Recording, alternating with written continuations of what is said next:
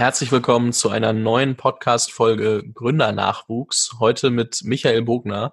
Michael ist heute 26, ist mit 18 von Österreich nach Berlin gezogen, ist äh, damals, ich weiß nicht, ob direkt, das muss er mir noch erzählen. Ich habe äh, tatsächlich viele Dinge noch gar nicht so nachgefragt äh, in bisherigen Gesprächen, aber ist dann hat dann Perspective Digital aufgebaut als ähm, ja, Digitalagentur, digitales Marketingagentur mit einem Top-Kundenstamm, auf den wir auch nochmal zu sprechen kommen, von Mercedes-Benz bis Coca-Cola über Google hinweg und noch viele mehr, hat aber sich irgendwann entschieden zu sagen, hey, wir machen jetzt keine Agentur mehr, Agenturgeschäft ähm, ist nicht so mein Ding oder will ich nicht mehr machen, ich will irgendwas anderes machen und hat sich dann überlegt, was ist eigentlich so meine Kernkompetenz? Und das waren digitale, mobil optimierte Funnels.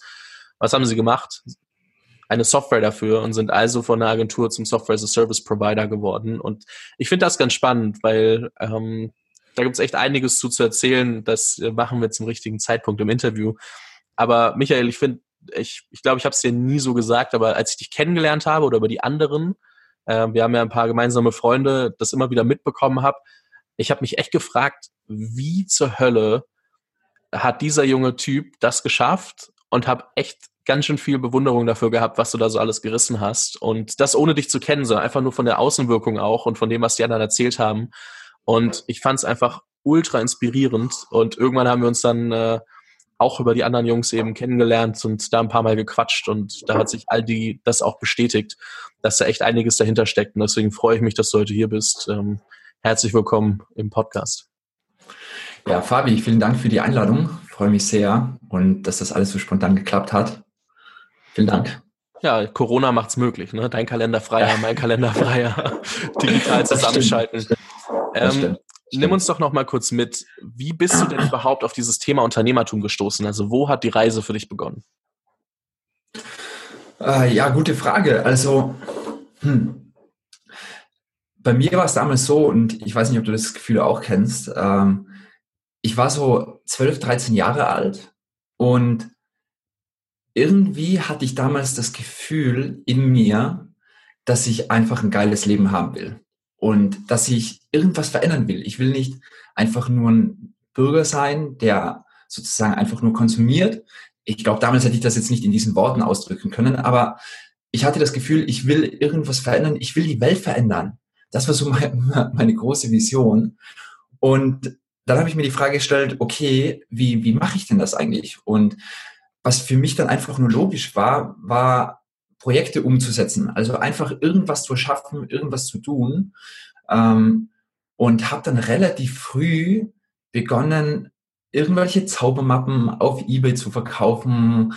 Aber damals nie, also die, die Frage ist immer, was ist so die Grundintention? Die Grundintention war jetzt nicht irgendwie, ich mache jetzt Projekte, damit ich die Welt verändern kann, sondern ich, ich wusste, ich will einfach ein geiles Leben haben. Ich will meinen Beitrag dazu leisten. Und gleichzeitig hatte ich einfach super viel Spaß, Projekte umzusetzen, irgendwas zu tun. So, genau. Und so kam es irgendwie dazu. Und das war so meine erste Erinnerung, die ich eigentlich hatte, ähm, warum es mir Spaß gemacht hat. Und dann gab es noch so ein anderes Schlüsselerlebnis, was ich ziemlich spannend fand. Damals, ich, ich glaube, damals kam so das, der iPod raus oder sowas von, von Apple. Und für mich waren Unternehmen damals, zum Beispiel heute, sind ja total viele Unternehmen so total schön von draußen. Also sie, sie haben so schöne Produkte, so schöne Webseiten und es ist so, es ist, heute sind Unternehmen so schön.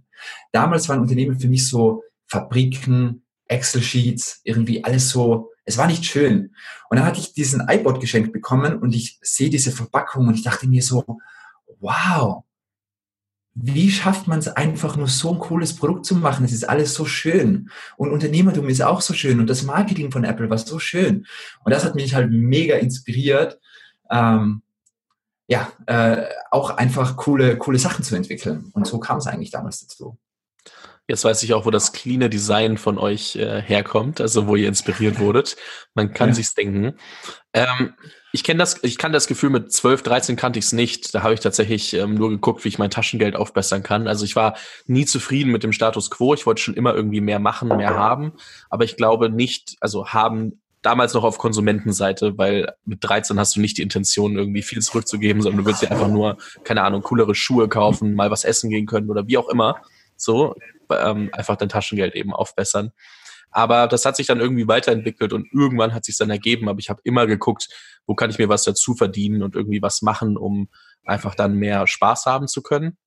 Hm. Das heißt, so im Kleinen war es da, aber noch ohne unternehmerisches Mindset dahinter. Also ich habe auch mal, das wissen glaube ich gar nicht mal so viele, außer meine engsten Freunde von damals oder die mich damals kannten, irgendwie anderthalb Jahre bei Rewe gearbeitet und literally Pfandflaschen sortiert, weil das die einzige Aufgabe war, die sie mir als Neunklässler geben wollten ähm, oder weil ich auch nicht an die Kasse wollte. Und so dumm das klingt, ich meine, ich spiele, ich spinne jetzt da keine Story drum, aber das war halt so der entspannteste Job, den man haben konnte. Und ich hatte immer Geld auf dem Konto dadurch. Ähm, ich meine, so ein ähm, Job mit in der neunten, zehnten Klasse war halt super angenehm. Und ja, dementsprechend äh, irgendwo habe ich immer geguckt, wie kann man was aufbessern. Und dann irgendwann habe ich gemerkt, Unternehmertum könnte ein Tool dafür sein. Ähm, aber lass uns mal zurück zu dir gehen. Ähm, geht ja, geht ja hier um dich und äh, ich glaube, da gibt's noch äh, einiges Spannendes, weil viele haben vielleicht das Gefühl und, und versuchen anzufangen oder, oder überlegen sich, was sie machen könnten, aber viele kommen gar nicht erst so weit, dass sie starten. Wie, wo kam es dann her, dass du gesagt hast, okay, ich bin inspiriert, ich will was machen? Wie bist du oder wie ist dann deine erste Firma entstanden? Mhm. Also das Schöne, was ich ja immer finde, wenn man startet, und das kann, konnte ich oft nicht verstehen, ich finde, wenn man so jung ist, so wie wir, es gibt ja gar kein Risiko, irgendwas zu starten, weil, okay, was ich verstehe, wenn ich jetzt irgendwie starten will und ich will ein iPod auf den Markt bringen, geht einfach nicht. Das ist irgendwie jetzt nicht unbedingt, glaube ich, das beste, beste Produkt oder das beste Business, mit dem man starten kann. Aber das Coole ist, zum Beispiel zu Schulzeiten und du hast ja auch, du bist ja auch noch super jung, ja, oder wie du gestartet hast einfach mal mit irgendwas zu starten, was aber relativ wenig sozusagen Downside hat, also womit man relativ wenig verlieren kann. Bei mir war es damals irgendwie wie folgt, ich habe in der Schule damals Word gelernt, also einfach Word, das, wie, wie, man, wie man einfach so Textdokumente schreibt. Und irgendwie fand ich so Zaubertricks irgendwie mega, mega gut. Und das Einzige, was ich dann gemacht habe, ich bin dann auf Google gegangen und habe mir so verschiedene Zaubertricks sozusagen recherchiert, habe die dann alle schön formatiert, einfach in so ein Anhefter, wie man in der Schule hatte, wovon so eine Folie drauf ist. Und da waren dann einfach so 15 Zaubertricks drin. Was hat mich das gekostet? Einfach ein bisschen recherchieren. Ich wusste, wie Word funktioniert und habe das dann einfach in so Schulhefte reingemacht und auf eBay für 30 Euro verkauft und habe so ein paar hundert Stück davon verkauft. Und eigentlich war die Downside davon, es gab keine Downside, weil ganz ehrlich, dieses Papier, das hatten wir zu Hause. Oder wenn ich irgendwo 1000 Blatt Papier kaufe, das kostet nicht unbedingt viel. Ähm, oder so ein paar Schulhefte oder wie man dazu sagt, kostet auch nicht viel. Und das finde ich halt relativ spannend, dass es halt so viele Businesses da draußen gibt, die halt eine mega geringe Downside haben, um einfach mal reinzukommen, um ins Doing zu kommen, um das Selbstbewusstsein zu bekommen, um einfach mal loszulegen. Und das waren dann eigentlich auch all meine Businesses, die ich darauf gemacht habe. Irgendwann habe ich dann so, das war ein Zufall, eher so tausend alte Kaugummi-Automaten geschenkt bekommen und habe die dann halt einfach in den Sommerferien lackiert, habe dann irgendwie so Spielzeug reingemacht und habe die dann für 100 Euro das Stück verkauft. So, dein perfekte, dein perfektes Geburtstagsgeschenk für dein Kind, einmal in Pink für Mädels, einmal in Blau für, für Jungs. Und dieses Lackieren-Ding hat mich wieder nicht viel Geld gekostet. Die Kaugummi-Automaten habe ich geschenkt bekommen und habe auch wieder ein paar hundert Stück von diesen Dingern verkauft. Und so ging es irgendwann immer weiter. Und ich habe dann auf jeden Fall auch ein paar verrückte Businesses gemacht wie irgendwie so Spieleautomaten aufgestellt, weil ich war in dieser Kaugummi-Industrie sozusagen drin und bin dann irgendwie weitergegangen so zu Dartautomaten und habe die in Bars aufgestellt, so verschiedene Automaten, auch so Musikboxen, auch so ein bisschen in Richtung Glücksspiel. äh, genau, aber das war alles, alles, alles einigermaßen legal. Und ähm, genau, und was mir einfach nur wichtig ist zu sagen, ist, dass zu gründen nicht unbedingt die Downside hat, sondern vielmehr einfach loszulegen und klar zu machen, dass man gar nicht viel verlieren kann. Und irgendwann hatte ich dann mit 19 Jahren irgendwie über 100.000 Euro oder 150.000 Euro mir angespart gehabt durch meine ganzen kleinen Businesses, die ich hatte. Und bin dann einfach nach Berlin und habe mein erstes Internet-Startup gegründet mit 19 Jahren und ja, über, über 100.000 Euro in eigenem Geld mit 19 Jahren. Und weil ich glaube, irgendwann summiert sich das. Natürlich habe ich die nächste Firma komplett gegen die Wand gefahren und das Geld war wieder alles weg. Aber es ist ja alles ein Spiel, finde ich so. Also ganz ehrlich, it's a game. Und ich glaube, so muss man es auch ein bisschen sehen. Und das Schöne ist, je länger man die nach oben, je, je länger man weitermacht, desto mehr Skills baut man sich auf und desto mehr hat man eigentlich seinen richtigen Bachelor-Abschluss. Weil aber ein Bachelor-Abschluss oder ich, ich sage immer, ich, ich baue alle meine Companies immer so, ich habe immer gesagt, ich baue mir meine eigene Schule. Ich habe nie irgendwie ein Abi gemacht, ich habe nie studiert. Und für mich war es so, okay, wenn ich das nicht tue, für mich war der Kompromiss, dann muss ich mir meine eigene Universität bauen. Und damals habe ich für mich das Abi gemacht mit meiner ersten Firma. Dann habe ich sozusagen den Bachelor gemacht mit meiner zweiten Firma. Und jetzt bin ich gerade am Doktor dran. und das, das steht sozusagen im Fokus, einfach super viel zu lernen. Und dann habe ich meine Ausbildung, wenn ich einmal irgendwie eine coole Company hingestellt habe. Genau, jetzt ein bisschen einmal drumherum von deiner Frage, aber das ist so ein bisschen mein Mindset und was ich auch gerne weitergeben will keine Angst zu haben. Es gibt so wenig Downside in unseren jungen Jahren. Anders ist es, wenn wir 35 sind, eine Family haben, dann ist es alles nicht mehr so einfach. Deshalb, je früher wir starten, desto besser. Ganz lustig. Ich habe ja auch gesagt, ich gehe nicht studieren und baue mir meinen privaten Bachelor und habe dann angefangen genau. mit dem Podcast und äh, über die ganzen Interviews zu lernen, über Dinge, die ich ausprobiert habe und gemacht habe. Also auf jeden Fall gibt's da Parallelen. Ich habe zwar mit 19 keine 100.000 Euro plus am Konto gehabt, aber ähm, weil ich einfach ein bisschen später angefangen habe. Aber trotzdem einfach mal sehr inspirierend zu sehen, weil es ist oft so, es gibt sehr viele einfache Sachen, die man machen könnte, wo man sich dann denkt, oder also sagen wir so, die klingen im ersten Moment einfach, man muss sie trotzdem loswerden, man muss trotzdem schon einiges an Arbeit reinstecken. Ich habe manchmal das Gefühl, junge Gründer sind sich ein bisschen zu stade dafür, ähm, irgendwie sich die, die Hände schmutzig zu machen. Und da zähle ich mich auch immer mal wieder dazu. Aber ähm, ich finde das, ich das schon geil, wo du sagst, hey, ähm, das, das addiert sich dann einfach und summiert sich auf, weil du lernst was Neues und ganz ehrlich, selbst wenn du scheiterst, nimmst du was mit. Ähm, aber trotzdem nochmal die Frage zurück, so ähm, an den Punkt, wo du dann gescheitert bist, weil in dem Moment, wenn man viel Geld verliert und, und an die Wand fährt, denkt man sich nicht unbedingt, hey geil, ich habe was gelernt, ist nur ein Spiel. Ich glaube, das ist schon ein bisschen härter. Wie bist du damit umgegangen und wie schnell hast du weitergemacht? Also hast du da nicht mal eine Minute, also hast du da so ein paar Tage drüber nachgedacht, dir gedacht, okay, scheiße, ich mache was Neues oder hat das, hat das deutlich länger da gedauert? Die einzige Angst, die ich hatte, äh, ich wusste schon bei, wir, wir sind dann nach Berlin, Marco und ich, mein, mein Mitgründer, und wir haben ganz kurz, was es war, damit man den Kontext versteht. Unser, unser, erste, unser erstes Produkt, was wir gebaut haben, du, wenn, wenn du zum Beispiel Spiele spielst auf deinen Smartphones, das, das war ja noch 2012, 2013, dann war es ja so, dass es ganz unten im, in, in der App oder oben immer so blöde Bannerwerbung gab. Und wir dachten uns, hä, diese Bannerwerbung, diesen ganzen mobilen Apps, die kostenlos waren, die ist doch voll nervig. Irgendwie ist es für den Werbetreibenden scheiße, weil der ist die ganze Zeit stört eigentlich nur. Für den Spieleentwickler ist es komisch, weil das ganze Spiel irgendwie schlecht aussieht. Und damals war diese große Groupon-Zeit, wo man immer so Gutscheine, also Groupon ging voll ab, Daily Deal hier in Deutschland.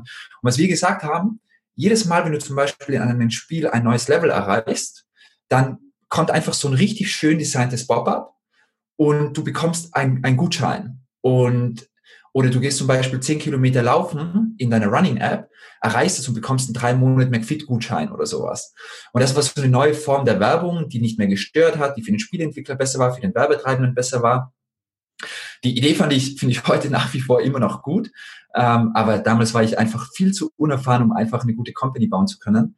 Und als wir dann absehen konnten, dass uns das Geld ausgeht, war die schlimmste Angst, die ich hatte, als Versager dazustehen, weil ich komme, ich komme aus einem kleinen Dorf in, in Zilledal in Österreich ähm, und als ich, als wir damals los sind nach Berlin, meinten viele so, ja, das schaffst du eh nie, eh nicht, ihr kommt eh zurück. Und damals hatte ich noch diese ganzen Altlasten auf mir drauf. Und die einzige Angst zu scheitern war eigentlich, dass ich mich hinstellen muss und sagen muss, hey, wir sind gescheitert. Und das war die einzige Angst, weil tief in mir drin wusste ich, ich, ich wusste zwar, wir haben gerade verloren, aber ich wusste, dass das, was wir gelernt haben, einfach unfassbar war. Das heißt, in mir drin wusste ich ganz genau, ich hatte schon wieder Lust vorm Scheitern. Das war nur so ein, zwei Tage und dann hatte ich schon die nächste Idee, wie wir weitermachen werden. Und das war gut, dass ich diese Angst damals hatte, allen anderen irgendwie, dass ich jetzt blöd dastehe, weil da habe ich gelernt, dass die Angst einfach super unbegründet ist. Wir sind dann gescheitert und dann habe ich meine Mom angerufen und meinte zu meiner Mom, hey Mama, es hat nicht funktioniert, wir sind Game Over. Und sie meinte zu mir, hey Michi, ich bin trotzdem mega stolz auf dich. Und dann ist für mich irgendwie so die ganze Welt aufgegangen, weil ich mir einfach dachte, so, alles klar, meine Mom glaubt nach wie vor an mich und jetzt ist alles gut. Dann habe ich noch ein paar andere Anrufe gemacht, wo ich Angst hatte, ihnen das mitzuteilen. Die haben das auch alle super easy cheesy genommen. Und that's it. Und es gibt noch so ein anderes Ding, was ich super wichtig finde. Und ich glaube, das habe ich von meiner Family mitbekommen. Irgendwie habe ich immer, und ich glaube, das habe ich von meiner Mom so ein bisschen übernommen, sie hat mir immer so ein bisschen das Gefühl gegeben, wir sind reich. Das heißt nicht, dass wir reich sind oder reich waren. Es gab auch Zeiten, wo wir gar kein Geld hatten. Ähm, und es heißt auch nicht, dass äh, ich irgendwann zu irgendeinem Zeitpunkt reich war. Aber ich fühle mich die ganze Zeit, seitdem ich ein kleines Kind bin, als hätte ich genug Geld. Und ich habe mich sogar damals, als wir kein Geld mehr hatten, habe ich die ganze Zeit das Gefühl gehabt, ich habe so viel Geld, obwohl ich kein Geld hatte. Und das ist dieses Mindset, dass ich einfach nicht so mit so einer Existenz, ich habe keine Existenzangst übertragen bekommen, und das, glaube ich, erleichtert super, super vieles auf dem Weg. Und deshalb war das Scheitern an sich selbst überhaupt nicht schlimm, sondern vielmehr die Angst, das anderen mitzuteilen. Das war eigentlich so das große Problem. Ist auch eine sehr spannende Definition von Scheitern, also darüber nachzudenken und zu sagen, hey, erstens, ich, ich lerne super viel, meine Ängsten, dann damit umzugehen, indem ich merke, meine engsten Leute wo ich Angst hatte, es ihnen zu sagen, weil ich die so sehr mag oder es mir wichtig ist, was sie von mir denken. Die glauben trotzdem an mich, die mögen mich trotzdem. Ist, glaube ich, auch was, darüber denken viele nicht nach. Es ist ja eigentlich auch scheißegal, ob die Leute auf Instagram denken, dass du erfolgreich bist oder nicht. Und es guckt, also ich meine, jeder sagt dir, ich wusste es vorher, ich habe es gewusst, du wirst erfolgreich oder nicht erfolgreich, egal was passiert. So, und dann ist immer die Frage, wer stand halt wirklich die ganze Zeit zu dir und wer hat sie halt oberflächlich irgendwie so dementsprechend gesagt und dann beim Outcome einfach nur gesagt, hier, ich wusste es auch.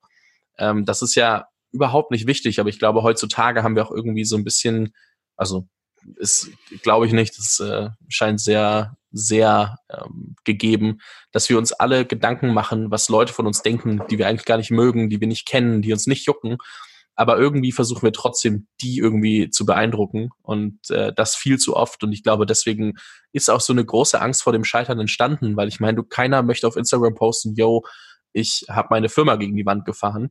Einfach nur, weil jeder glaubt, auf Insta muss die perfekte Welt stattfinden. Und das ist schon irgendwie so selbstironisch einfach, dass dadurch, dass irgendwie Social Media so ein Bild erzeugt hat, auch irgendwie, glaube ich, umso schwieriger wurde, mit dem Scheitern umzugehen. Gerade in so einer jungen Generation. Ich glaube, es gibt ein paar Leute, die ticken da ein bisschen anders und ich glaube, es ist auch nochmal zusätzlich die deutsche Kultur, die bisher noch nicht das Scheitern irgendwie gepusht hat oder gesagt hat, das ist voll in Ordnung, dass man scheitert, sondern irgendwie ist es immer negativ konnotiert. Aber ich finde auch, dass ähm, Social Media stark dazu beigetragen hat, weil jeder, also ich merke das immer mehr, es viele junge Gründer und ähm, das sehe ich Tag ein, Tag aus, machen viele Dinge für Fame oder für Anerkennung. Also viele fangen an, weil sie merken, okay, Gründertum ist gerade cool.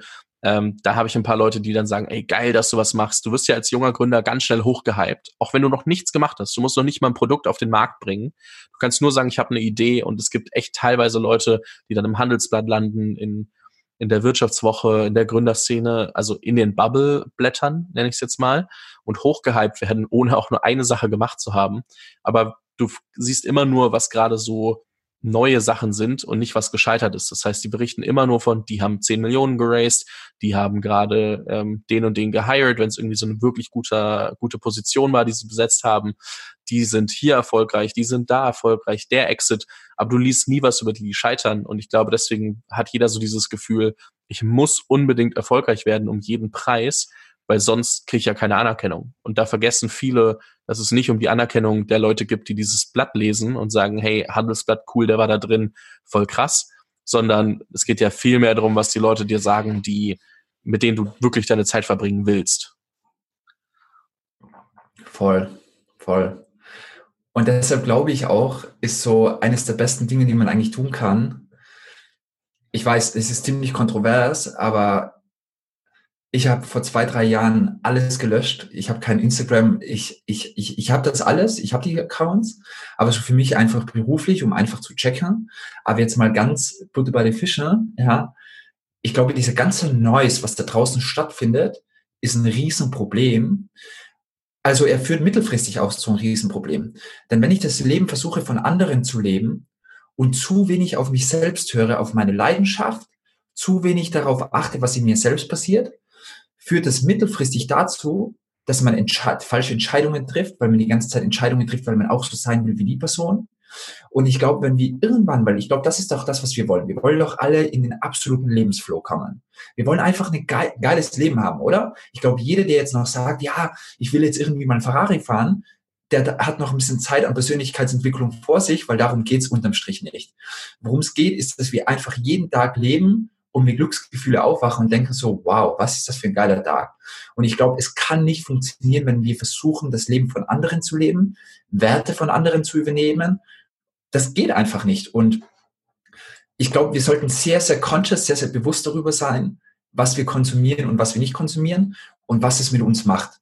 Ähm, das heißt, ich konsumiere auch super viel, ich lasse mich von vielen inspirieren, aber sobald dieses Gefühl, sobald irgendwie ein Gefühl aufkommt, boah, ich will auch so werden und irgendwie so ein Druck und eine Vergleichbarkeit hergestellt wird, das ist alles toxisch, das ist alles Gift für uns, glaube ich, um einfach einen guten Job als, als, als Gründer zu machen.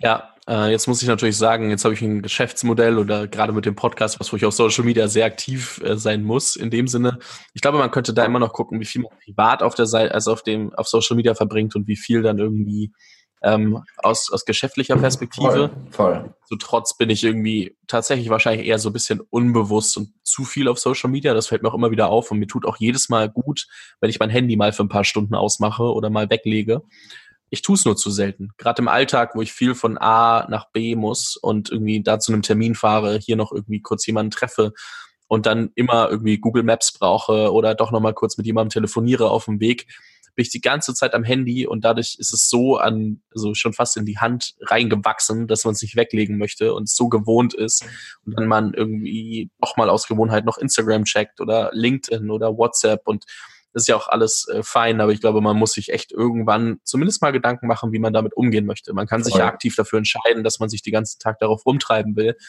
Ich glaube, nur sehr viel bewusster zu werden, ist da wirklich ein wichtiger Punkt. Und was ich tatsächlich mal gemacht habe, was mir viel geholfen hat, das klingt im ersten Moment ziemlich dumm und ich tue es zurzeit auch nicht, ähm, seitdem ich ein neues Handy habe, weil es da nicht standardmäßig eingestellt ist. Aber ich habe mein Handy sehr lange auf einfach schwarz-weiß und Graustufen gehabt. Einfach nur, dass ich nicht aus dieser Farbimpuls von Instagram oder von irgendeiner anderen App triggert mich gerade auf eine App klicke, sondern weil ich ähm, darüber nachgedacht habe, dass ich wirklich kurz da drauf will. Das hört sich echt dumm an und ja, natürlich sehen Fotos auf äh, in Schwarz-Weiß nicht immer ganz so geil aus oder teilweise auch alle einfach besser, kommt ein bisschen drauf an. Und man sieht die Welt nur noch so halb in den Farben, wie sie gepostet wird. Aber wenn wir davon ausgehen, dass sie eh alle ihre besten Momente posten und die alle cool aussehen und es alles toll ist, aber ich selber ja auch noch gucken muss, was es mit mir macht. Hat sehr gut getan, alles auf schwarz-weiß äh, zu stellen. Und du hast, sag ich dir sofort, immer einen Gesprächsaufhänger mit egal welcher Person, wo du dein Handy rausholst und die sieht, hä, ist dein Handy schwarz-weiß? Ähm, auch ein, ein sehr interessantes Ding, das ich mal irgendwann bei Tim Ferriss mitgenommen habe. Und da saß ich gerade im Zug, mir war langweilig, ich habe es ausprobiert und ich habe es echt, habe sehr viele Leute damit angesteckt. Ja, ja ich glaube, wie du sagst, worum schlussendlich einfach geht, ist bewusst die Entscheidung zu treffen. Und das ist, glaube ich, das A und O. Das ist das A und O. Auch wenn man sagt, hey, bewusst, ich mache das, ich will es konsumieren, dann fair enough. Aber was ich toxisch finde, ist, wenn unser Daumen schon voll automatisiert irgendwas macht. Und eine Frage noch, die ich mir damals gestellt habe, ich war jahrelang auf Social Media und dann habe ich mir die Frage gestellt, okay, was habe ich denn jetzt mitgenommen? Was habe ich davon gelernt? Was hat mich inspiriert? Was hat hat's positive Gefühle in mir ausgelöst oder negative? Was war los? Und all diese Fragen, als ich die für mich beantwortet habe, war für mich klar, okay, weg damit. Und natürlich, wir, hey, was wir, unser Business, wir bauen sozusagen digitale Funnels, ja, also wir bauen mobile Sales Funnels und alle unsere Kunden sind angewiesen, von Social Media einen Traffic zu bekommen. Und ich finde das überhaupt nicht schlecht und, äh, schlecht und das hat auch alles eine Daseinsberechtigung, aber ich glaube halt einfach, es geht um die bewusste Entscheidung, dass man versteht, was man eigentlich täglich tut. Ja, das, ähm, da stimme ich dir auf jeden Fall zu. Lass uns mal zurück zu deiner unternehmerischen Geschichte kommen und nimm uns mal mit in die Anfangszeit von Perspective Digital. Also heute seid ihr Perspective Funnels, aber lasst uns noch mal kurz darauf zurückkommen, wie ihr angefangen habt. Also war das dann direkt nach dem Scheitern oder wo seid ihr mit der, also mit Perspective Digital gestartet und ähm, wie sahen die ersten Schritte aus hinsichtlich, ähm, wie habt ihr die ersten Kunden gewonnen, wie hat sich das entwickelt? Also Kurzzusammenfassung der, des Kapitels Perspective Digital. Ähm, ja, also damals war es so, wir, unser erstes Startup ging nicht mehr. Es war kurz vor Weihnachten. Ähm, Marco und ich haben gesagt, okay, wir fahren jetzt erstmal nach Hause, nach Österreich, verbringen Weihnachten mit unseren Eltern dort. Und danach entscheiden wir, ob wir wieder nach Berlin kommen und eine Agentur starten wollen, weil die logische Sequenz, warum wollten wir eine Agentur gründen? Wir hatten es satt, irgendwie was zu machen. Das, das meinte ich eben vorhin. Lebt man das eigene Leben oder lebt man das Leben von anderen? Und als ich nach Berlin kam, habe ich begonnen, das Leben von anderen zu leben, weil ich mir dachte, okay, alle Startup-Gründer holen sich Finanzierungsrunden. Alle sind die ganze Zeit nur fokussiert, irgendwelche VCs, Risikokapitalgeber zu akquirieren. Und genau in diese, in dieses Schema bin ich auch gefallen. Ich habe die ganze Zeit mich nur mit Investoren getroffen und dann haben die mir gesagt, ja, Michael Array, mach das und mach das. Du brauchst nur noch die Zahlen und dann finanzieren wir dich. Und es war irgendwie so ungut, und deshalb kann ich auch jedem Gründer nur empfehlen, einfach irgendwas zu machen am Anfang, was einfach echt ist, was die echte Welt ist. Also ich finde es gut, ich verstehe Risikokapital, ich verstehe das alles. Es macht auch Sinn für viele Businesses, 100 Prozent. Aber vor allem am Anfang, wenn man nicht weiß, wie stellt man eigentlich Leute ein, ähm, wie, wie ist man ein guter Kaufmann? Jetzt mal so ganz konservativ gedacht. Wie schafft man es, Kunden zu akquirieren? Wie funktioniert Sales? Und dass man wirklich selbst am Ende des Tages verantwortlich sein muss, seine Mitarbeiter bezahlen zu können und, und nicht irgendwie durch ein Risikokapitalgeber. Und das war unsere logische Schlussfolgerung, dass wir gesagt haben, wir haben die Schnauze voll, wir wollen nicht mehr in dieser ganzen Bubble mitspielen, wir wollen jetzt einfach echten Mehrwert schaffen. Und was, und dann haben wir uns überlegt, okay, was, was kann ich? Ich dachte mir, okay, ich habe jetzt so ein bisschen ein Netzwerk aufgebaut. Marco war ein guter Designer. Und dann haben wir uns Weihnachten nach Weihnachten wieder zusammen telefoniert, haben gesagt, okay, wir fahren definitiv wieder nach Berlin haben eine Webseite gebaut, wir sind eine geile Agentur und ähm, ja, dann war es eigentlich relativ simpel. Ich bin, habe mich jeden Tag mit so vielen Leuten getroffen, das war unfassbar. In den ersten eineinhalb, zwei Jahren von Perspective oder beziehungsweise von einer, von einer Zeit in Berlin habe ich über 1000 Leute kennengelernt, persönlich getroffen, persönlich mit denen gequatscht. Und dann habe ich die einfach angerufen, habe ich mit denen getroffen und ein Deal nach dem anderen rangeholt. Und es war so eine witzige Zeit, weil Marco hat den ganzen Tag nur designt. Und ich habe jeden zweiten Tag ein neues Projekt rangeholt. Und Marco hat es geschafft, unfassbar krasse Qualität ziemlich schnell zu delivern. Und mein Job war es, ziemlich schnell immer neue Kunden ranzuholen. Und zu zweit haben wir rotiert. Die Preise waren sowas von günstig damals. Aber wir haben es halt geschafft, innerhalb von kürzester Zeit uns wieder ein, 200.000 Euro auf die Seite zu legen. Nur durch die ganzen Agentur-Moves, die wir gemacht haben. Ja, und dann haben wir uns irgendwann professionalisiert. Es wurden mehr Leute. Wir haben dann hier ein ziemlich cooles Office angemietet, in dem wir heute immer noch sind. Ähm, und genau, haben dann, haben uns professionalisiert, haben immer bessere und größere Kunden gewonnen, wie du vorhin schon angesprochen hast. Irgendwann haben wir dann für Mercedes-Benz deutschlandweit die ganze digitale Neukundenakquise übernommen für die B2B-Sparte. Ähm, wir haben für die BVG hier in Berlin die neue App gebaut. Die neue Ticket-App ist von uns. Ähm, wir haben für Coca-Cola äh, vieles gebaut. Für Google, die haben wir trainiert, wie man coole mobile Funnels baut. Und so ging es irgendwann immer weiter. Und irgendwann waren wir dann einfach 20, 25 Leute, haben ein paar Millionen Euro Jahresumsatz gemacht und irgendwann haben wir dann gesagt, okay, war eine coole Zeit, aber wir sind ja eine Universität hier. Und was ist jetzt sozusagen, irgendwann haben wir das verstanden, das Agentur-Game. Und die intrinsische Motivation, die Leidenschaft, ein Produkt zu bauen, was wir über den Globus skalieren, dass wir hunderte von Tausende von Menschen erreichen und die inspirieren können, das war unser neues, neues Leitmotiv und uns war klar, wir wollen keine Agentur international skalieren. Ich will nicht in meinem Leben eine Agenturgründer werden. Also es war mega geil. Wir haben mega viel gelernt. Wir haben super krassen Value an unsere Kunden geliefert. Ich habe heute mit den meisten noch einen super guten Draht. Aber wir wussten, es muss jetzt ein neues Kapitel anfangen. Und dann haben wir unser Geld genommen, ähm, was wir in der Agentur verdient haben und knapp eine Million Euro, was wir selbst verdient haben in der Agenturzeit, in unsere neue Firma investiert, äh, Perspective, unsere Software Company. Und die bauen wir jetzt auf. Genau. Ich finde das so geil, ähm, weil wir, wir waren irgendwann mit den Leuten, über die wir uns kennengelernt haben, unterwegs und äh, die, du hast das so erzählt, ja, ich habe inzwischen so eine halbe Million Euro in die Entwicklung gesteckt und ähm, da war es halt echt so, es war alles noch so in der Vorbereitung, ihr wart so, glaube ich, Pre-Launch-mäßig mit der Beta oder mit vielleicht dem, dem, dem ersten Produkt draußen und man, man sieht erstmal, wie viel Aufwand, wie viel Zeit dahinter steckt. Und das krasseste finde ich halt, die meisten machen das einfach anstatt einer Agentur oder halt mit, mit Venture Capital, wie du sagst. Und ihr habt dich einfach hingesetzt, habt gesagt, okay, wir, wir bauen eine Agentur, wir nehmen das Geld, überlegen uns, was wir Neues machen wollen, stecken das komplett da rein, finanzieren uns selbst.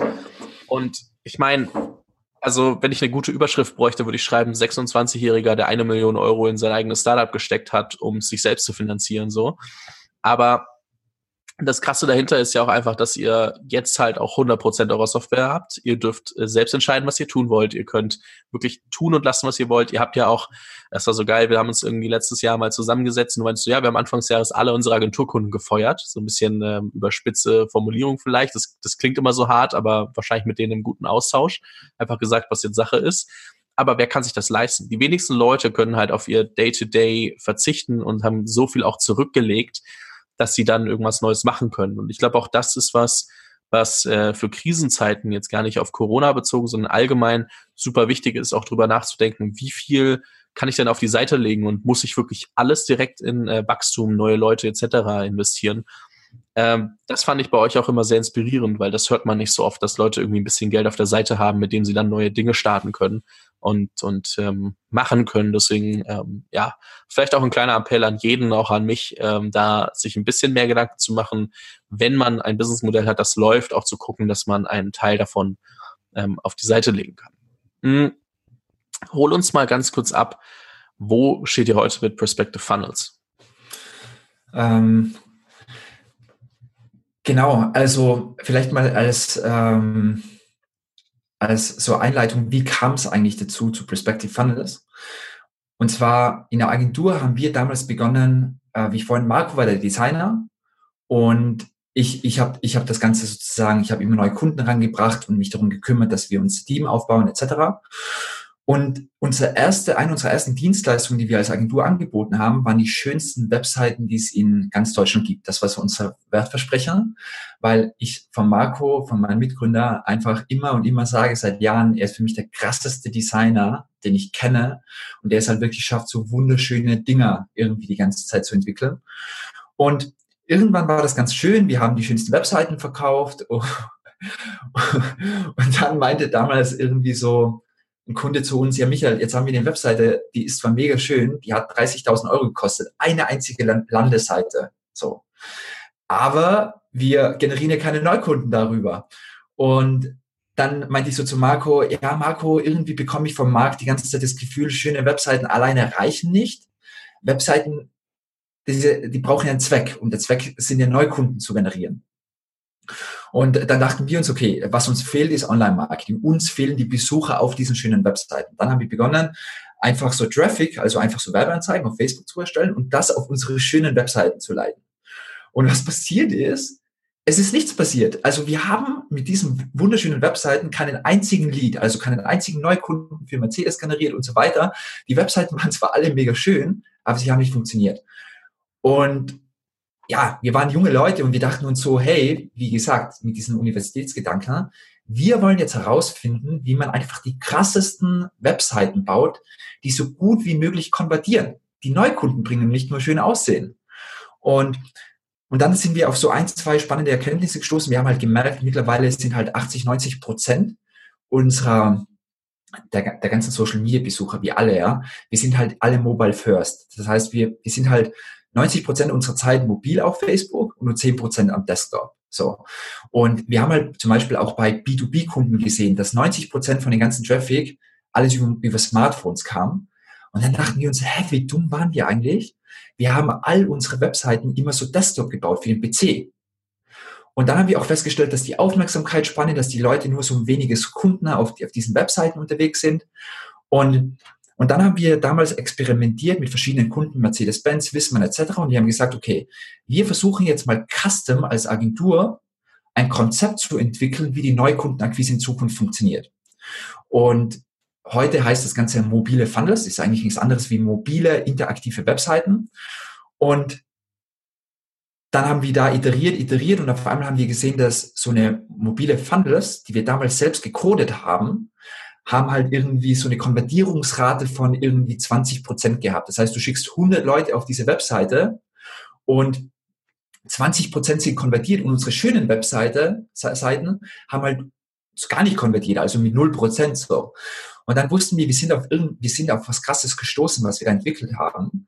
Und dann war aber das Problem, dass wir als Agentur, weil das haben wir echt aus dem Problem heraus dann auch entwickelt, ähm, immer acht Wochen gebraucht haben. Wir haben das erst designt, dann haben wir es so erst konzipiert, dann haben wir es designt, dann haben wir es programmiert und dann haben wir das erst getestet.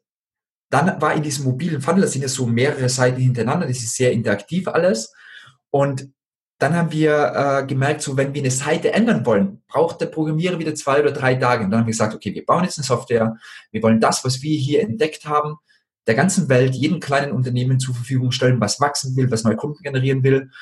Und so kam es eigentlich dann zu Perspective Funnels. Und wo stehen wir heute? Wir haben das Produkt vor eineinhalb Jahren auf den Markt gebracht und seit einem Jahr am Anfang hatten wir so relativ viele Schwierigkeiten, um herauszufinden, auch wir Universität, wie funktioniert eigentlich, wie baut man eigentlich ein Softwareunternehmen auf? Und ich kann mich erinnern, das war so die schlimmste Zeit für mich, die ich in mein, in meinem Unternehmerleben jemals erlebt habe, irgendwie waren wir noch halb Agentur. Irgendwie haben wir gerade diesen Switch rüber zu Softwareunternehmen gemacht. Und dann wusste ich aber, wir brauchen Fokus. Also haben wir alle Agenturenkunden sozusagen, haben gesagt, hey, wir können nicht mehr für euch arbeiten, haben die ganze Firma mitgenommen, haben uns nur noch auf diese, auf diese Software fokussiert. Und ein halbes Jahr haben wir im Marketing-Team ein Projekt nach dem anderen gestartet und wir haben es nicht geschafft, irgendwie Sign-ups zu ziehen, Neukunden für diese Software zu generieren und irgendwie jedes Monat 100.000 Euro weniger, 100.000 Euro weniger, 100.000 Euro weniger. Und ich dachte mir so, okay, jetzt bald wird die ganze Firma gegen die ganze, gegen die Wand crashen.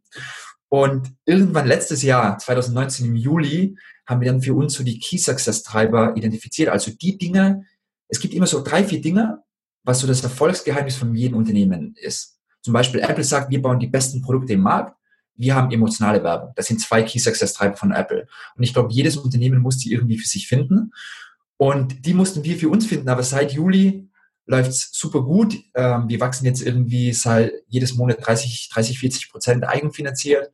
Und ja, das macht auf jeden Fall Spaß. War eine harte Zeit, aber ich bin super froh, in welche Richtung das gerade geht. Und jetzt wollen wir das Ganze einfach einmal um den Globus skalieren.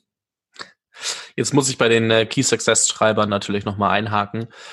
Was habt ihr denn für euch rausgefunden? Also was waren die Dinge, die Stellschrauben, die wichtigsten Punkte für euch, um da wirklich ähm, den ja, Product Market Fit äh, zu finden, so dass ihr wachsen könnt oder halt überhaupt ähm, die wirklich Neukunden generiert? Ja. Also der wichtigste Key Success Treiber, den ich auch wirklich jedem empfehlen kann, jetzt mal auf so einer ganz hohen Metaebene gesprochen, ist einfach das krasseste Produkt zu bauen, was es einfach nur gibt. Einfach das krasseste Produkt, was es einfach nur gibt. Und ich glaube, das passiert auch nicht von heute auf morgen, sondern ich bin so froh zum Beispiel, das sind so kleine Dinge, zum Beispiel Intercom. Wir haben Intercom eingebaut. Das ist so eine Support-Chats-Software. Und jeden Tag schreiben uns so viele Leute. Wir haben jeden Tag wir haben ja mittlerweile ein paar hundert bezahlende Kunden, da geht so ab in diesen Support jeden Tag. Und wir lernen halt so viel von unseren Kunden und einfach den Anspruch zu haben, das beste Produkt zu bauen. Und die Krux ist so ein bisschen am liebsten, Fabi, würde ich jetzt sofort noch vier weitere Designer einstellen, noch 20 Engineers irgendwie holen, die krassesten, die es gibt und einfach das krasseste Produkt bauen, was die Welt jemals gesehen hat. Das würde ich jetzt am liebsten machen. Aber wenn man eigenfinanziert ist, muss man immer so einen Schritt nach dem anderen machen. Aber das ist, glaube ich, so der wichtigste Key Success Treiber. Der zweite Key Success Treiber, den wir herausgefunden haben, ist, es ist zwar schön, dass wir eine Softwarelösung haben, aber zwei Drittel unserer Kunden, die in unsere Software reinkommen, wissen nicht, wie man eine spitze B2B-Zielgruppe über Facebook erreicht. Sie wissen nicht, wie man einen Sales-Funnel aufbaut. Sie wissen nicht, welcher Funnel für Ihr Business Sinn macht. Und haben wir festgestellt, okay, unser Auftrag ist es nicht nur, eine Software zur Verfügung zu stellen, sondern wir müssen unsere Kunden an die Hand nehmen. Und deshalb haben wir vor zwei, vor drei Wochen oder so komplett neues Produkt gelauncht. Das sieht man von draußen noch gar nicht, sondern das sieht man nur in der Software. Das nennt sich Perspective Mentoring wo wir viermal in der Woche mit unseren Kunden telefonieren, wo wir alle geile Strategien mit denen zeigen und die richtig erfolgreich machen. Das kann man auch sieben Tage kostenlos testen und das ist so der zweite Key Success Treiber. Das geilste Softwareprodukt, eigentlich drei, drei, drei Key Success Treiber produktwise, die geilste Software, die geilste Technologie, die es am Markt gibt. Zweitens, das beste Teaching. Wie schaffen wir es? Das war die Grundfrage. Wie schaffen wir es, jungen Unternehmerinnen oder Unternehmer, Selbstständigen oder Marketer so schnell wie möglich gutes Online-Marketing beizubringen. Und der dritte Punkt war unsere Community. Unsere Community, wo sich unsere Kunden gegenseitig helfen, gegenseitig Feedback geben. Und das wussten wir am Anfang alles gar nicht. Und dann gibt's, es gibt in, im Produkt gibt es drei Key Success Treiber, das waren die. Im Marketing gibt es Key Success Treiber, wie zum Beispiel, was wir festgestellt haben, die einfachste Kommunikation ist das Wichtigste, was es einfach nur gibt im Online-Marketing so einfach wie möglich kommunizieren. Die einfachsten Sachen funktionieren. Und das Ding ist, das Schwierige als Unternehmer ist, man startet ein Business, man hat so viel im Kopf und man schafft es nicht klar, einfach zu kommunizieren, was man macht und wie man seinen Kunden helfen kann. Und da haben wir auch so viel gelernt darüber. Da gibt es im HR irgendwie super viele äh, Key Success Treiber, wie zum Beispiel zum Beispiel Just Hire Senior People. Wenn du es dir leisten kannst, hol tendenziell eher erfahrene Leute, wenn du schneller wachsen willst. Oder du kannst auch alles Juniors holen, aber du musst halt dann sicherstellen, dass du halt jahrelang mit denen wachsen willst, wenn du das willst. Und deshalb ist immer so die Frage, für, für wichtige Positionen, hol besser von Anfang an krasse Leute, weil sonst gehen einfach Jahre verloren. Und ja, ich könnte da jetzt weiter, weiter sprechen in jedem einzelnen Department. Finance. Geld heute ist mehr wert als Geld morgen, wenn man Bootstrap ist. Das sind so in jedem Department so verschiedene Key Success Treiber. Wenn man die einmal für sich identifiziert hat, dann sind es nicht so viele. Und wenn man sich auf diese ein, zwei, drei Dinge in jedem Department voll fokussiert, dann ist es auf jeden Fall relativ gut und stark fokussiert. Das heißt für jeden auf jeden Fall erstmal der Appell, sich damit auseinanderzusetzen, was ähm, treibt uns wirklich oder was hilft uns wirklich, um zu wachsen, um erfolgreich zu werden und sich das dann auch immer wieder vor Augen zu führen, wenn Entscheidungen getroffen werden, wenn Aufgaben verteilt werden, wenn priorisiert wird, etc. Genau, genau. Sehr spannend, ähm, weil ich glaube, dass gerade viele junge Gründer noch nicht ganz wissen, wie man das für sich unterteilen soll. Und ich glaube, dass alle lernen müssen, weil ähm, eben genau das das Ding ist. Fokus, Priorisierung, um zu wissen, was ist das nächste, was wir machen müssen. Und ähm, da ist es auf jeden Fall ähm, sehr, sehr spannend, ähm, wie du das gemacht hast. Also auch mit den, mit den Beispielen schon mal, dass man sieht, was kann das eigentlich sein? Also klar, die sind für jeden unterschiedlich. Also gerade von, sagen wir mal, Geschäftsmodell zu Geschäftsmodell unterschiedlich, von Branche zu Branche vielleicht auch. Aber trotzdem gibt es ja sehr viele Parallelen. Also das beste Produkt bauen, äh, was man selber irgendwie abliefern kann. Und das heißt, zu wissen, wo will man hin, was ist das allerbeste Produkt, was man bauen kann und das dann in Steps zu unterteilen, zu sagen, okay, als nächstes launchen wir das, dann das, dann das und das, ist ja schon mal was, äh, was sich zwar immer wieder ändern wird, wenn du Customer Feedback bekommst und dann die Priorisierung in was launchen wir als nächstes oder was brauchen wir wirklich ähm, verändern kannst, aber es ist trotzdem eine, ein Anspruch, den ja jeder haben sollte, weil nur so kannst du gewährleisten, dass du maximal Mehrwert bietest. Und ähm, dementsprechend, da sind genug Parallelen dabei. Und ich glaube, sich mal wirklich zu überlegen, was für einen selbst da wichtig ist und was da am meisten Sinn macht oder was am meisten Fokus braucht, ähm, super, super wichtig. Super. Und dann noch vielleicht ein Punkt, den ich super wichtig finde, den ich komplett vernachlässigt habe, den ich, glaube ich, sehr spannend finde. Und zwar ist, dass man zu seinen eigenen Werten, also warum finden wir Nike so geil? Warum finden so viele Menschen Apple so geil? Weil sie für etwas einstehen. Und es gibt ja einmal immer so diese rationale Seite. So die rationale Seite ist so, ja, mach das beste Produkt, mach irgendwie einfache Marketing, Kommunikation. Aber dann gibt es noch einen Inhalt, den Inhalt, den man transportiert. Und der ist genauso wichtig, wofür man steht. Und ich finde, viel zu wenig Menschen stehen für irgendwas. Und ganz ehrlich, ich habe es mich am Anfang auch nicht getraut, weil ich dachte mir so, zum Beispiel in unserem Beispiel was wie folgt, wir haben gesehen, dass der ganze Online-Marketing-Markt gerade, dass der so richtig unauthentisch ist, dass die ganze Zeit so viel Scam ist, dass die Intention von den Kunden oder von den Unternehmen da draußen oft einfach nur ist, viel Geld im Internet zu verdienen. Und irgendwann, mich hat das so angenervt. Und dann habe ich gesagt, okay, wir stehen jetzt auf für das, was uns wichtig ist und haben so einen Begriff mit reingebracht in unser Marketing-Universum. Wir nennen es den New Way of Marketing, wie man einfach auf, mit einer geilen Intention, weil, weil was wir gesehen haben, wenn du einfach mit einer geilen Intention, mit einer richtig guten Intention und deine Kunden spüren das, Marketing machst, wenn du 100% authentisch bist und dann noch ein gutes Produkt hast, dann wird deine Company sowieso abgehen wie eine Rakete, wenn das die drei Dinge sind. Sobald irgendwie Angst irgendwie mit drin ist und man irgendwie manipulativ irgendwie, man kann Online-Marketing so ganz komplex machen, wie es die Amerikaner so versucht, dir irgendwie so manipulativ irgendwas beizubringen, wie du mehr Leute reinzählst. Aber A macht sich nicht glücklich und B wird es auch nur kurzfristig funktionieren und darauf kannst du keine langfristig geile Company bauen. Und deshalb glauben wir, das ist zum Beispiel mein Anliegen, das ist meine Passion, warum ich, ich will jungen Unternehmerinnen und Unternehmern oder einfach passionierten Unternehmerinnen und Unternehmern den New Way of Marketing beibringen, weil ich einfach überzeugt davon bin, dass sie damit durch die Decke skalieren. Und das ist neben dem ganzen rationalen Zeug, finde ich auch super wichtig, dass sich jedes Unternehmen da draußen die Frage stellt, wofür es, wofür es steht. Es ist so schön, wenn man für etwas steht. Es ist so viel schöner, für etwas zu stehen, anstatt für gar nichts zu stehen. Ja. Das nochmal das zwei Sätze dazu. Definierst du als für etwas stehen? Definierst du das als, äh, welche Werte ich vertrete, welche Ansichten ich habe? Also, wenn ich mich damit auseinandersetze, worüber denke ich danach und ähm, was muss ich für mich eigentlich definieren, dass ich für was stehe? Weil ich glaube, wie du sagst, viele Leute stehen für nichts und äh, dementsprechend tun sie sich vielleicht auch schwer, sich zu entscheiden, für was sie eigentlich stehen könnten, wollen, beziehungsweise es überhaupt herauszufinden, wofür sie stehen ähm, können. Ja, super guter Punkt. Ich glaube, tiefen, im tiefen Inneren haben wir etwas, was sich Bauchgefühl nennt. Und ich glaube, wir in der westlichen Welt sind halt Experten darin, unseren Kopf die ganze Zeit zu verwenden und nicht nur unser Bauchgefühl. Aber unser Bauchgefühl ist eigentlich das, das kumulierte Gehirn, wenn man so will, von allen Erfahrungen, die wir bisher gesammelt haben und von unserer DNA, wer wir einfach sind. Und ich glaube, sehr oft spüren wir Dinge, die wir mögen, die wir nicht mögen. Aber dann kommt sowas, was sich Angst nennt, Gefühl. Und die und Angst und dann kommt unser Kopf und dann wollen wir irgendwie für, also was ich damit sagen will, ich glaube, tief im Inneren spüren wir oft, was uns wichtig ist, aber ich glaube, man kann es nicht denken. Also man kann es nicht rationalisieren. Ich kann nicht, ich muss es, ich, man spürt einfach, ob etwas passt.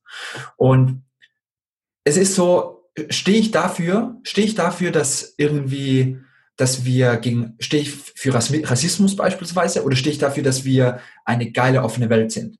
Apple steht für eine geile offene Welt. Man merkt es in jedem Werbeclip, was sie einfach machen. Stehe ich irgendwie für Kreativität? Bei Apple merkt man, dass sie für die Kreativität steht. Und ich glaube, als Unternehmer ist es super wichtig, das von Anfang an für sich zu definieren und auch auf sein Produkt zu übertragen. Wofür stehe ich denn in meinem Produkt? Wenn ich zum Beispiel ein Freund von mir hat eine coole App zum Klavierspielen lernen und er steht für die Musik, für die Musik. Er steht für das Schöne in der Musik. Und alleine, dass das die Company versteht, dass das die DNA ist, dass wir den jeden Werbespot mitproduzieren, weil das ist in der Werbung auch super wichtig. Werbung ist am Ende des Tages nichts anderes wie unsere Werte, die wir vertreten. Wir mit Werbung machen nichts anderes wie unsere Culture zu zeigen. Aber wenn ich gar nicht weiß, was meine Culture ist, was meine Kultur ist, was meine Werte sind, kann ich nur rational irgendwie werben. Hi, wir sind Perspective. Der einfachste Website-Baukasten, der dir neue Kunden bringt so funktioniert. Also ja, vielleicht funktioniert ein bisschen Werbung für alle, die das Problem haben, aber damit kann ich mir keine geile Community aufbauen. Damit kann ich nicht die Welt verändern. Und deshalb glaube ich, ich hoffe, das ist so einigermaßen klar, was ich damit meine. Ja, ist es. Nimm uns noch mal kurz mit auf die Reise. Was, was steht bei euch eigentlich an? Also, welche Vision verfolgt ihr gerade? Was sind die nächsten Steps, die ihr habt, ähm, wo ihr euch ähm, darauf fokussiert? Genau. Ähm, also das große Ziel ist, the New Way of Marketing ähm, jetzt in die ganze Welt einmal verbreiten. Das ist so mein, mein, mein großes Ziel, einfach komplett neu zu definieren, wie Marketing funktioniert und unser Produkt einfach jetzt, aktuell sind wir sehr stark im deutschen Markt unterwegs. Das heißt, wir haben zwar mal eine englische Webseite irgendwie gelauncht, aber irgendwie kümmert sich niemand so darum und eigentlich haben wir, haben wir 90 Prozent, 95 Prozent nur Kunden aus Dach. Und unser großes Ziel ist jetzt einfach, English First zu werden als Company und über den Atlantik einmal drüber zu gehen und einfach unser geiles Produkt, ich liebe unser Produkt einfach so sehr, jetzt einfach der ganzen Welt zur Verfügung zu stellen und warum geht's mir? Mir geht's darum, einfach einen geilen Impact zu haben, geile Sachen zu machen und ich glaube, das wollen wir alle und einfach immer besser zu werden. Also jetzt ganz konkret gibt's eigentlich nur ein Ding, irgendwie Perspective komplett allen zur Verfügung zu stellen und das ist so das nächste, an dem wir gerade arbeiten. Sehr, sehr spannend. Äh, mal schauen, ob wir uns nach der Internationalisierung äh, nochmal im Podcast wieder hören. Ja, Ein letztes Thema muss man zurzeit einfach ansprechen und zwar, wie weit ähm, betrifft euch Corona? Also welche Chancen bietet das euch, welche Risiken oder welche Gefahren? Ähm, wie, wie fühlst du dich als äh, Unternehmer gerade mit dem Thema Corona? Ja, erstmal, erstmal finde ich es tendenziell irgendwie krass, was da gerade passiert. Und ich finde es auch super schade für all die Unternehmen und äh, Mitarbeiter, die krass darunter leiden in verschiedenen Branchen. Ähm, und würden wir jetzt woanders stehen, wären wir heute schon irgendwie sowas wie ein Shopify, würde ich mich am liebsten auch noch viel mehr dafür einsetzen. Wir haben jetzt irgendwie mit Perspective auch verschiedene Kampagnen. Bauer sucht Hilfe irgendwie mit ein paar tausend äh, generierten Leads, äh, wo wir viel gesponsert haben in dem Bereich, irgendwie geschaut, dass wir ein bisschen dazu beitragen, können. Mir persönlich geht super gut. Ich habe tendenziell dieses Mindset, ich werde es nie bei mir akzeptieren, dass ich von außen, von irgendeinem Außenfaktor irgendwie Angst in mir zulasse. Deshalb habe ich noch nicht einmal irgendwie, irgendwie Angst gespürt oder so, dass irgendwie was Schlimmes gerade passiert, weil es bringt ja eh nichts und deshalb da erstmal alles super. Unser Business ist relativ stabil ähm, gerade, weil wir sind ein Online-Business und ich glaube, jeder, der online irgendwie neue Kunden generieren kann oder will, es ist jetzt eigentlich die beste Zeit, was wir auch so fest feststellen. Also man kann die Zeit auch einfach nutzen. Und gefühlt arbeite ich gerade mehr als jemals zuvor, weil jetzt ist einfach eine gute Zeit, um einfach Gas zu geben und die Chance zu nutzen. Ich glaube, das, das Falsche, was man jetzt irgendwie tun kann, ist Stillstand einzunehmen und einfach was mache ich jetzt? Ganz im Gegenteil, einfach alles dafür zu tun, die Zeit jetzt, glaube ich, gut zu nutzen und bestmöglich da einfach durchzukommen.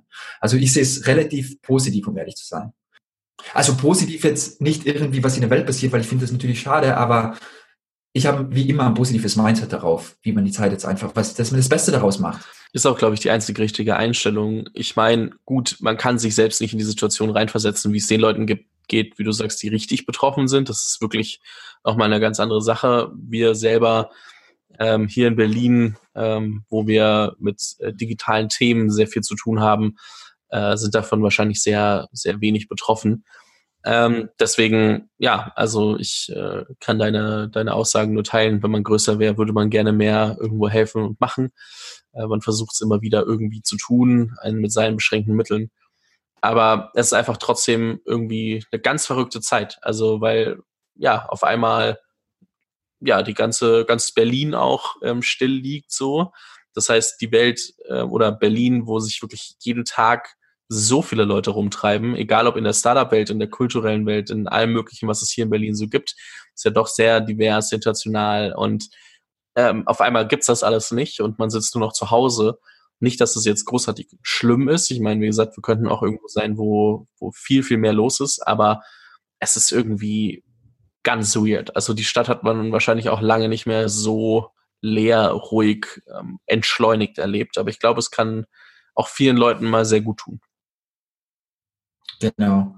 Ey, echt, Fabi, ich, ich weiß, ich muss mir immer aufpassen mit solchen Aussagen, weil viele gerade darunter leiden. Aber ich finde, es ist einfach so, Veränderung ist immer eine mega krasse Chance für uns alle. Und ey, ich glaube, es wird, ich finde es auch ganz ehrlich gut. Es gibt viele Dinge, die einfach positiv daran sind. Man muss es wirklich so sagen. So sehe ich es echt. Auch wenn, ganz ehrlich, ich finde es zum Beispiel nicht okay, wenn Unternehmen, die eh kurz vor der Insolvenz schon standen, jetzt irgendwie die ganze Chance irgendwie nutzen. Es ist, irgendwie finde ich es einfach alles nur fair. Es ist wieder irgendwie ein ganz normaler organischer Prozess. Das ist das, was die Welt mit uns macht. Wie gesagt, ich finde es schade, wenn natürlich irgendwie viele Menschen dadurch sterben und das ist unfassbar. Aber es bringt viele positive, und es tut der Welt gerade gut. Es tut ihr echt gut. Ich finde es, das sind die positiven Seiten, die man echt auch erwähnen kann. In vielerlei Hinsicht. Ja, lasse ich auf jeden Fall so stehen. Ähm, lass uns noch mal kurz abschließend äh, zurück zu Perspective und so gehen, weil ich glaube, wer sich jetzt nach dem ganzen Interview nicht dazu berufen fühlt, mal sich die Webseite wenigstens anzugucken, wenn du schon die ganze Zeit von eurem Designer sprichst, ähm, der so geil ist und Marco da gute Arbeit macht, dann äh, weiß ich auch nicht. Aber wo schaue ich mir denn die Sachen an? Also wo schaue ich mir vielleicht was, ähm, also wo schaue ich mir was zu Perspective an? Wo kann ich mehr erfahren? Wo vielleicht gibt's auch irgendwie ein paar Sachen zu dir, die man gucken kann, also vielleicht ein LinkedIn-Profil oder ähnliches.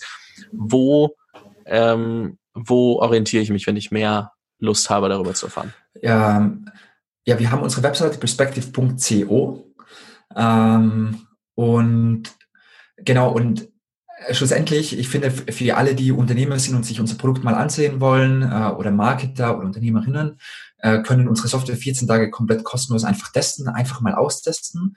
Jeden Donnerstag um 10 Uhr mache ich ein Weekly äh, Live-Training, was immer ziemlich gut besucht ist jede Woche, was mir auch so viel Spaß macht, äh, wo es das kann man eigentlich immer machen. Ja, wenn man auf die Webseite geht, steht so Live-Training, man kann sich einfach mal anmelden. Da gibt's von mir irgendwie einen richtig guten Crashkurs einmal, was so das Wichtigste ist, kann ich jedem empfehlen. Und was ich vorhin noch angesprochen habe, alle, die gerade Online-Marketing lernen wollen und schnelle Fortschritte, schaut euch das Mentoring an. Das kann man auch sieben Tage kostenlos testen, ist noch nicht auf der Webseite. Wir arbeiten gerade in unserer neuen Webseite, dass man das auch von außen zugänglich wird. Aber wenn man einmal die kostenlose Trial in der Software gestartet hat, kann man auch das Mentoring sieben Tage machen mit geilen Experten. Ich halt auch jede, heute Morgen hatte ich schon die erste Mentoring-Session wieder zu dem ganzen Thema Mindset und Strategie. Ähm, Genau, und ansonsten findet ihr mich auf LinkedIn, Michael Bogner, auf Facebook, Michael Bogner und freue ich mich natürlich. Da findet man mich jederzeit. Oder hier sonst in Friedrichshain. ich werde es auf jeden Fall auch nochmal in der Beschreibung verlinken, sodass jeder da nochmal reingucken kann und äh, dich gegebenenfalls äh, kontaktieren oder sich eben Perspective anschauen. Also vom Design her muss ich echt sagen, kann man sich einiges abschauen. Also es lohnt sich da drauf zu gucken. Ähm, das ist schon mal das Erste, was mich inspiriert hat, deutlich mehr darüber nachzudenken, was ich da draußen eigentlich mache. Also so Apple auch, aber Apple war immer so überhaupt nicht greifbar. Apple dachte, denkt man immer so, boah krass, die sind so groß, natürlich kriegen die das hin. Ähm, Perspective war dann damals so die erste Seite, die ich gesehen habe, die wirklich so den Anspruch als greifbareres Unternehmen hatte. Und inzwischen sind es natürlich immer mehr geworden. Also es ist ja mega Trend, jetzt richtig geiles Design an den Tag zu legen. Und ich finde es auch gut so. Ähm, die Frage ist dann nur immer konvertiert ähm, alleine geiles Design. So, ich meine, schauen wir uns Amazon und, und eBay an, sind beides ganz komische Seiten, wenn man es von der Designperspektive aus nimmt. Aber sie konvertieren ja sehr gut und funktionieren. Dementsprechend, wenn man das noch kombinieren kann, ist ja umso, umso geiler. Ähm, Michael, ich würde an der Stelle sagen, vielen lieben Dank für deine Zeit, für das Interview, für die ganzen, für den ganzen Input. Ähm, ich wünsche euch eine ja, sehr hoffentlich äh, lehrreiche, aber auch äh, gut laufende Internationalisierung und äh, weiteres Wachstum, dass die Raten so bleiben und äh, dass wir noch ein bisschen mehr von euch hören. Super, super gerne. Hey Fabi, hat sehr viel Spaß gemacht. Danke dir dafür.